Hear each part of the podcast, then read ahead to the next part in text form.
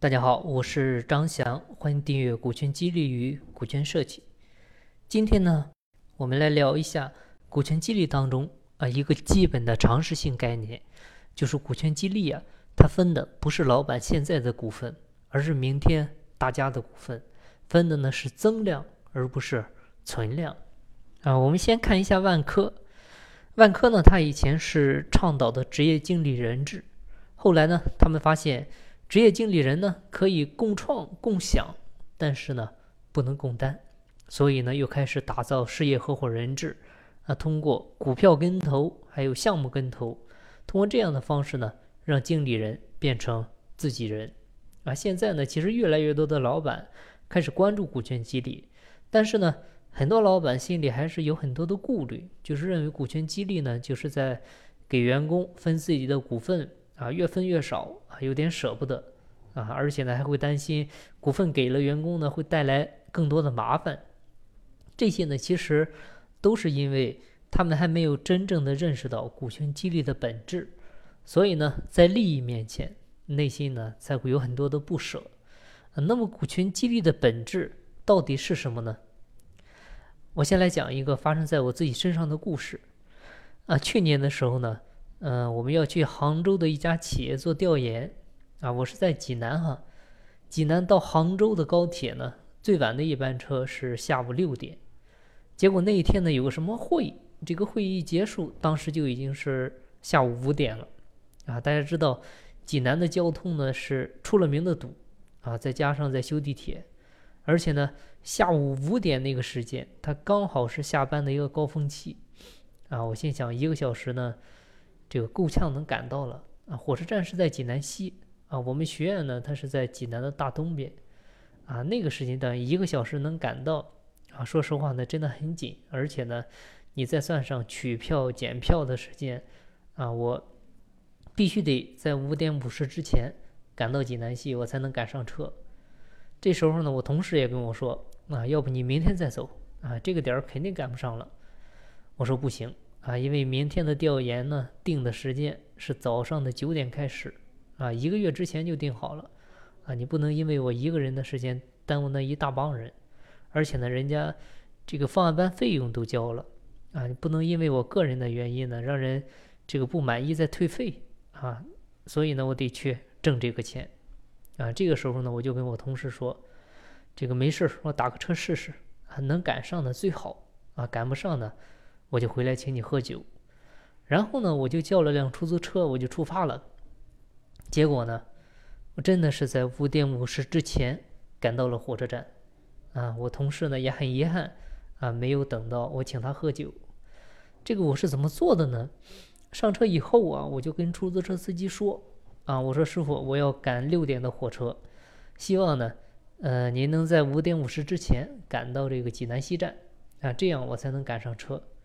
这个师傅听了之后呢，很不屑，啊，说这个点儿你济南这么堵，怎么可能啊？啊，你改签吧。啊，我说今天呢，这个就是最后的一班车，啊，这个司机呢，嗯，说尽快，但是呢，也不能给你保证。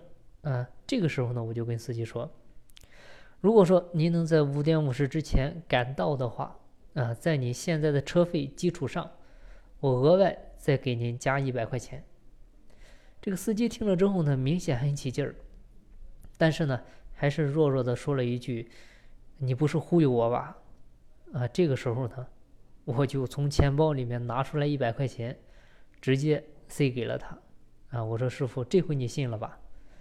这个出租车司机呢，接过这一百块钱以后呢，这个油门就开始踩到底了。啊，这一路给我吓的，穿了好几条小路，啊，我都没去过。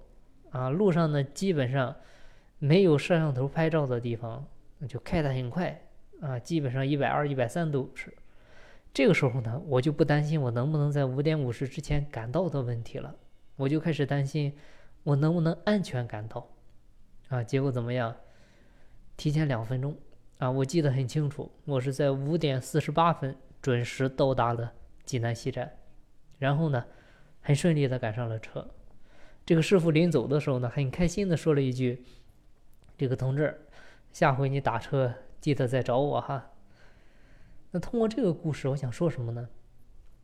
就各位，我第二天去杭州参加方案班调研，这个直接收益是多少？这个学费怎么是几万块钱吧？那这样呢，我们就可以建一个模型啊，就如果说出租车司机在五点五十之前他赶不到火车站，那么他就没有收益，而我呢，收益也是零。那如果出租车司机在五点五十之前赶到了火车站，那么他就有额外的。一百块钱的收益，而我呢，也能够收益那几万块钱的学费，所以再仔细分析一下，你就会发现，出租车司机他得到的一百块钱，实际上是从明天的这几万块钱里面提前预支的，所以这个故事就很形象的说明了，股权激励是用明天的钱激励今天的员工，而且你会发现，在这个案例当中，谁的贡献最大？司机啊。但是呢，他得到的呢，其实并不多，但是他开不开心？很开心。我的收益呢，比他多不多？那要多好几百倍。我开不开心？我更开心。所以股权激励呢，是个双赢的游戏，老板和员工双赢，企业呢和团队双赢。那这个故事呢，虽然挺小，但是呢，却很好的诠释了股权激励的本质。啊，另外一点呢，就是股权激励。它是鼓励大家去把业绩做大，去做增量业绩。那通过一定的预期目标啊，或者一些绩效的一些设置啊，来激励经理人给公司呢创造更大的价值或者贡献。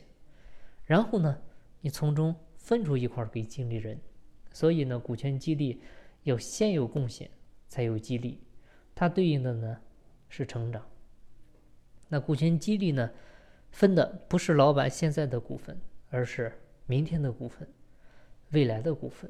分的呢是增量，而不是存量。如果分的是存量，那就不是股权激励了，而是类似于大锅饭的一个平均分配。那明天的股份呢，是员工和老板一起创造的，但更多的是员工创造的。但是员工从中分的呢，其实是很小的一部分。那在所有的激励方式当中呢，几乎是只有股权激励，既有激励性又有约束性。因为对激励对象来说呢，他好好干，他就会得到他想要的；他不好好干呢，就什么都没有。啊，即便是得到了股份，啊，也可以通过很多的限制条件来约束他的不良行为。啊，如果不好好干，那他得到的东西呢，也会失去。所以，股权激励呢，能让人自发的。愿意去工作，因为他的股份和公司的股份呢是连在一起，啊，即便不考虑公司，只考虑自己，啊，他也会去努力工作。所以股权激励呢是有内生力的，同时呢也有约束性。另外还有一点，股权激励呢，它使老板和员工之间建立的是利益共同体，啊，通常老板和员工之间呢，你表面上看是利益共同体，其实呢不是。啊，老板和员工只能分享现在可以分享的利益，那未来的利益呢？其实跟员工没关系啊，啊，都是老板的。所以不管你老板怎么忽悠员工，未来多么美好，这个员工他骨子里是不当真的。同样的，你未来的风险也和员工呢没有关系啊。无论你老板多么的啊担心，多么的忧心未来的一个风险，员工他也不会真正动心。那老板和员工之间呢，其实是一种只能利益共享，不能风险共担的这么一种关系。我们讲统一思想很难，但统一利益非常容易啊。当老板和员工利益一致的时候，员工就会跟老板一样去关注公司的发展。这个呢，其实就是人性啊。这样的话，他才会跟老板一起去创造未来，去享有未来，去承担风险。啊，能让利益统一起来，啊，特别是远期利益。那这样看，目前来看，只有股权激励呢可以做得到。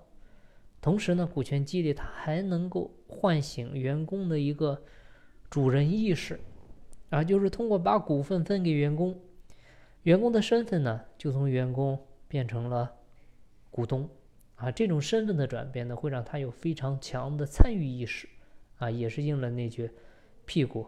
决定脑袋的话，啊，相信很多老板呢也都有这样的一个体会，啊，就是当你跟员工这个开会啊或者讨论事情的时候，员工呢基本上不会跟你去争论，啊，你说什么就是什么，那他是不是真的赞成？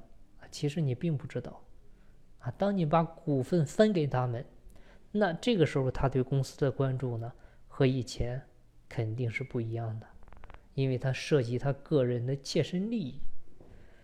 虽然对个体来说呢。放弃权利是非常痛苦的，但是呢，对一个组织来说，这绝对是一个很好的现象，啊，你通过这种主人意识的培养，主人意识的兴起和唤醒，会让企业快速的培养起优秀的管理团队，培养起核心团队。那股权激励的实施呢，也可以让老板有独立的人格，也让员工呢有独立的人格，对企业有共同的参与意识。